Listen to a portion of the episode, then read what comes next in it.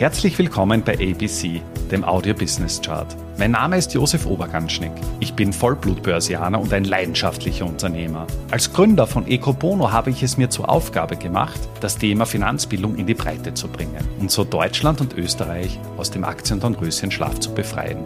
Bei ABC, ein Podcast aus dem Podcast-Netzwerk von Christian Drastil, stelle ich deswegen Woche für Woche spannende Zahlen und Statistiken aus den Bereichen Finanzmarkt, Wirtschaft und Gesellschaft vor.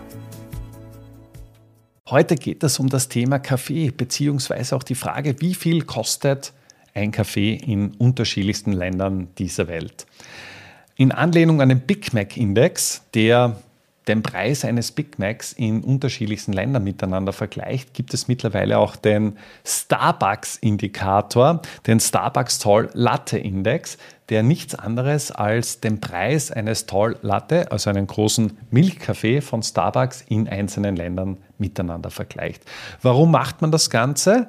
Man macht es insofern, wenn man ein vergleichbares Produkt hat und den Preis dieses Produktes in unterschiedlichen Ländern darstellt. Darüber hinaus kann man das noch mit der Kaufkraft vergleichen. Das heißt, wie viel Geld muss der Konsument dafür aufwenden, um eben besagtes Produkt zu halten? Und das sagt dann schon relativ viel über die wirtschaftliche Situation eines Landes aus. Beginnen wir mit der Frage, woher kommt Starbucks und warum eignet sich Starbucks überhaupt gut dazu für so einen Indikator. Starbucks wurde in den 1970er Jahren von drei Studenten gegründet und betreibt mittlerweile 32.000 Geschäfte in über 80 Ländern dieser Welt. Und vom Produktsortiment ist es so, dass eben ein Tall Latte in China mehr oder weniger gleich ausschaut wie ein Tall Latte in den USA oder in Europa.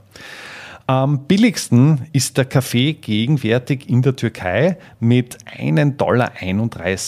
Dahin am teuersten in der Schweiz mit aktuell 7,70 Dollar.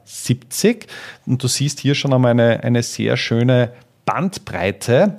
Und im roten Bereich geht es eben darum, dass man eben die Länder darstellt, die eben sehr teuer sind. Im grünen Bereich sind eben jene Länder, wo der Kaffee als sehr billig geachtet wird. Wenn man da ein bisschen reinzoomt in den europäischen Teil, dann sieht man beispielsweise, dass der Kaffee in Österreich 3,48 Dollar kostet, umgerechnet. In Italien sind wir eben bei 2,84 Dollar. In was haben wir noch? Norwegen mit 5,08 Dollar, Schweden 4,38. Das heißt, da sieht man schon gerade die Nordländer, auch mit Finnland mit 5,67 tendenziell, tendenziell eher, eher teuer. In Kerneuropa ist es so, dass wir in Österreich eher teuer sind mit ja, um die 3,48, also zumindest in, in, auch noch in diesem grünen Bereich. Gleiches gilt auch für, für Deutschland mit 4,49 und da finde ich auch spannend, dass der Kaffee in Deutschland dann doch um einiges mehr kostet als, als bei uns in Österreich durchschnittlich in den Starbucks-Geschäften.